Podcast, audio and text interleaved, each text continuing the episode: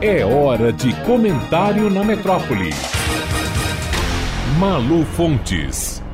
Olá, ouvintes da metrópole. Os arranjos familiares mudaram muito nas últimas décadas, assim como também mudaram os modelos de conjugalidade. Mulheres conquistaram o direito de terem filhos bem mais tarde na vida, após formação profissional, estabilidade financeira ou carreira construída. Outras assumem seguras a liberdade de anunciar que não querem ter filhos. Se dizem mães de plantas, mães de pet, de gato, cachorro, passarinho e tá tudo certo. Enquanto isso, naturalmente, homens, mulheres, casais dos mais diversos modelos afetivos e conjugais continuam fazendo de tudo, fazendo qualquer coisa para ter um filho. Com a deflagração da guerra na Ucrânia, invadida pela Rússia, os brasileiros descobriram em jornais e telejornais dois fenômenos dos quais pouquíssimas pessoas sabiam. Já há algum tempo, a Ucrânia é uma referência internacional numa área da medicina, se é que podemos chamar assim, de área da medicina, no mínimo insólita. O país tem um movimentadíssimo mercado de clínicas de fertilização que fazem intermediação entre casais estrangeiros, nos quais, por alguma razão, as mulheres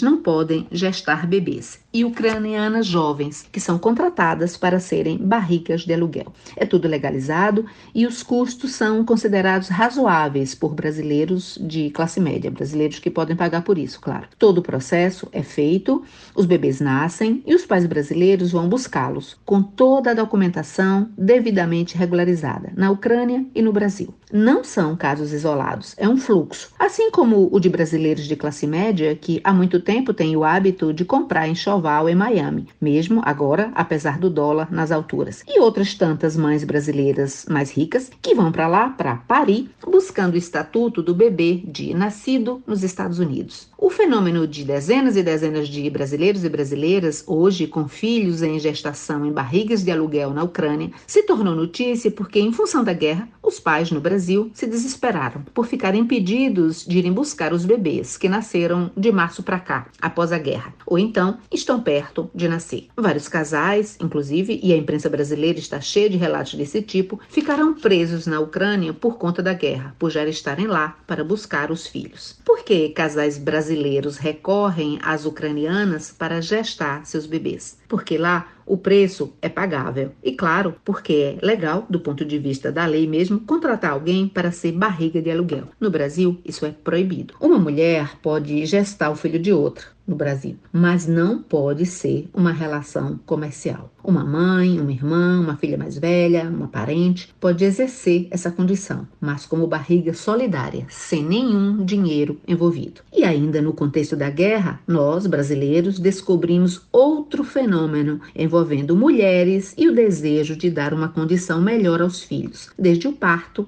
até o futuro da criança. Em cidades como São Paulo e Florianópolis, mulheres russas têm vindo para gerar o que se chama de turismo de parto. Por um custo em torno de um pouco mais de 25 mil reais, elas vêm parir no Brasil, a maioria na rede hospitalar do SUS, por duas razões porque a assistência médica brasileira para parir é muito melhor, segundo elas, que a russa, e o bebê já nasce com passaporte brasileiro, o que lhe dá direito de entrar em cerca de 150 países, sem necessidade de visto, o que é uma vantagem em relação ao passaporte russo. Além disso, os pais adquirem automaticamente o direito à residência no Brasil e dois anos depois podem pedir naturalização. Os relatos das russas entrevistadas são de puro elogio sobre a obstetrícia brasileira. São tantas russas vindo parir no Brasil que a polícia de Santa Catarina começou a desconfiar de que se tratasse de algo sobre tráfico de bebês. Começou a investigar e não era. Era só vontade mesmo de mulheres russas de virem parir no Brasil,